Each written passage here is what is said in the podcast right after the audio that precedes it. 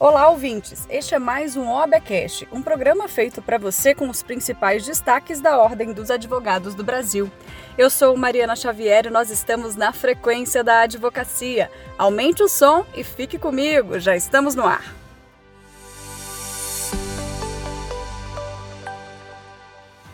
A Comissão Especial de Direito Previdenciário da OAB Nacional foi recebida pelo ministro do Trabalho e da Previdência, José Carlos Oliveira, para tratar, entre outras pautas, de questões relativas à instabilidade de sistemas do Instituto Nacional de Seguridade Social e à suspensão de prazos no âmbito do órgão.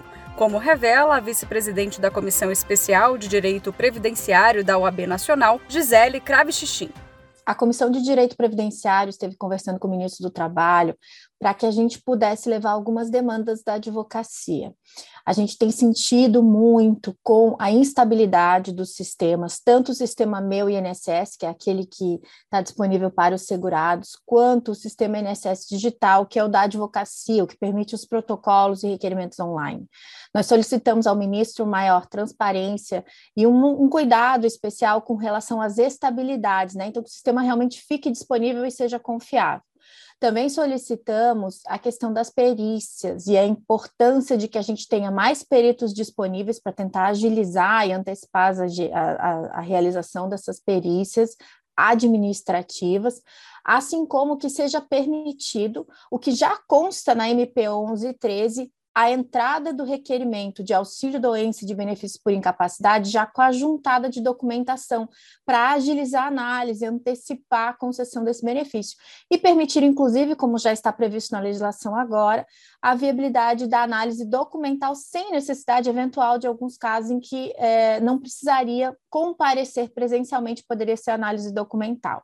Outro pedido que a gente fez foi maior transparência nos motivos de bloqueio da advocacia na questão do acesso ao INSS digital.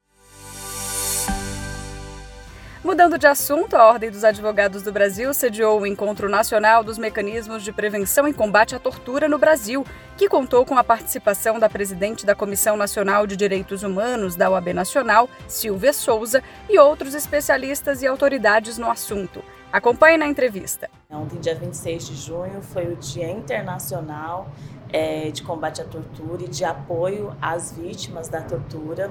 E hoje nós estamos recebendo um evento é, internacional com a presença da Organização Mundial de Combate à Tortura, a OMCT, com a presença do GAJOP e de outras é, organizações que integram o Comitê Nacional de Prevenção e Combate à Tortura, né, nosso Sistema Nacional de Combate à Tortura, e também comitês estaduais de prevenção e combate à tortura. Para nós que temos é, inscrito né, no nosso, na nossa lei maior, que é o nosso estatuto, a proteção dos direitos humanos, a promoção da justiça social é de fundamental importância, porque a OAB, o Conselho Federal, a Comissão Nacional de Direitos Humanos está diretamente implicada com o combate e a prevenção à tortura no Brasil. Né? Então, a, o objetivo desse encontro é promover uma troca de experiências para que a gente possa pensar, é, refletir maneiras de aprimoramento do nosso Sistema Nacional de Prevenção e Combate à Tortura. O Supremo Tribunal Federal concluiu o julgamento da ação direta de inconstitucionalidade 5755, na qual o Conselho Federal da Ordem dos Advogados do Brasil atuou como amicus curiae, declarando a inconstitucionalidade do cancelamento de precatórios. Acompanhe o voto e discurso da ministra do STF, Carmen Lúcia. Eu acho que a cidadania brasileira merece realmente que julgamentos como esse aconteçam com essa exposição das diferentes, das diferentes compreensões do tema, porque não é fácil a cidadania brasileira em seu exercício pleno, menos ainda do jurisdicionado.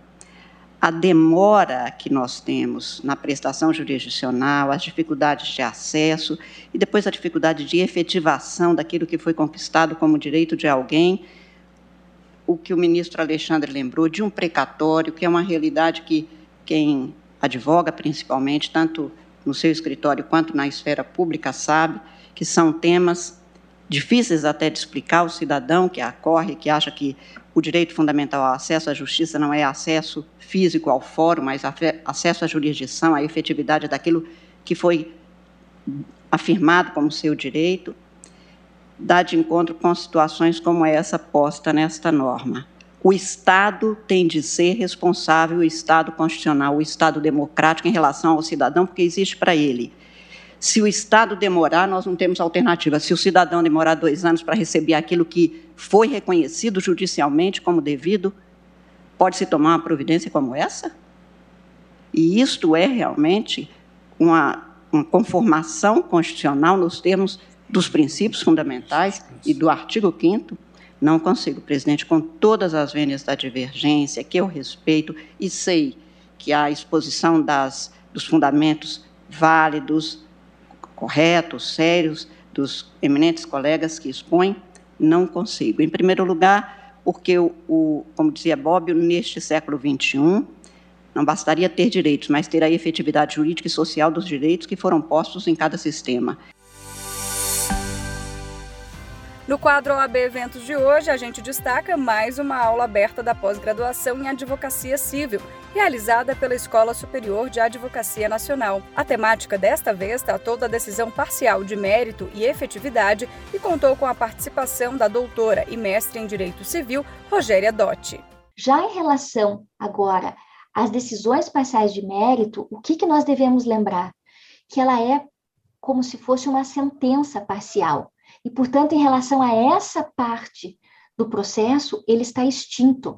Esse pedido é julgado e essa parte se encerra. E, portanto, nós poderemos ter vários prazos de rescisória ao longo do processo.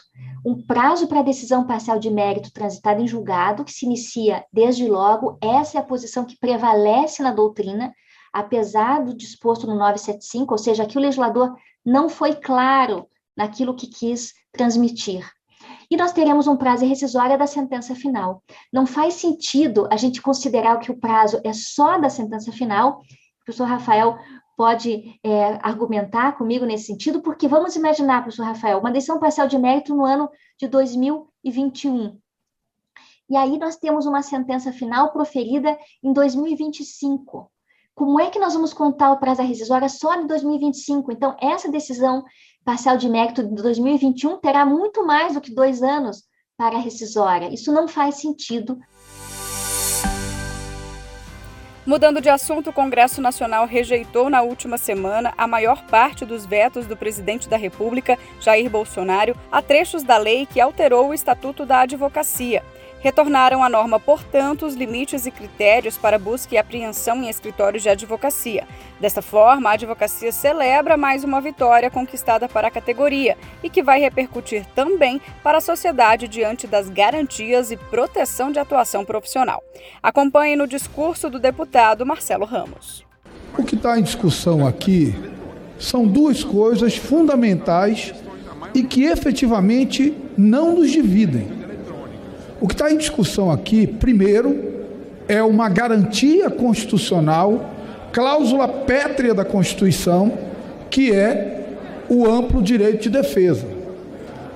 A hora que você possibilita a violabilidade sem critério de um escritório de advocacia, você compromete não a atividade do advogado, você compromete o exercício do amplo direito de defesa do cliente.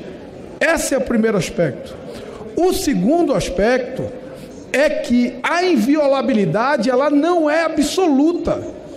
O que esses itens que estão destacados fazem é regulamentar as condições para que um escritório possa ter uma busca e apreensão.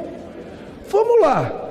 Quem pode ser contra um dispositivo que diz que o escritório de advocacia só pode ser violado se houver indícios do cometimento de crime? Quem é contra isso, senador Randolfo? É a favor que um escritório de advocacia seja violado, mesmo sem nenhum indício de cometimento de crime. O OABcast dessa semana chegou ao fim. Acompanhe as nossas redes sociais e fique por dentro das informações da Ordem dos Advogados do Brasil. No Instagram e no Twitter, CFOAB. Já no Facebook, OAB Nacional. Eu sou Mariana Xavier e fico por aqui. Muito obrigada pela sua companhia. Até semana que vem.